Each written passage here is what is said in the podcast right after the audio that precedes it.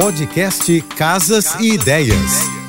Dicas de arquitetura e design para decorar sua casa com Manu Miller. Oferecimento: exposição atrás do vidro do Casa Shopping. Vitrines assinadas e ambientes que contam histórias. Visite até 19 de setembro. Muitos me perguntam para que serve um aparador. Sua principal função é servir de apoio para objetos, tanto nas salas quanto em outros cômodos. Por ser multifuncional, o móvel acrescenta charme e funcionalidade funcionalidade. Na sala de jantar, é usado para apoio e armazenagem de louças, além de fornecer espaço extra para pratos e bebidas que não couberem na mesa durante as refeições. Na sala de estar com outro objetivo, o aparador pode ser colocado atrás dos sofás. Fica simples, super elegante. Traz mais vida para a sala. Se você ainda não tem um aparador, aproveite para ir ao Casa Shopping esse final de semana e encontre um aparador lindo para a sua casa. Para conhecer conhecer um pouco mais do meu trabalho,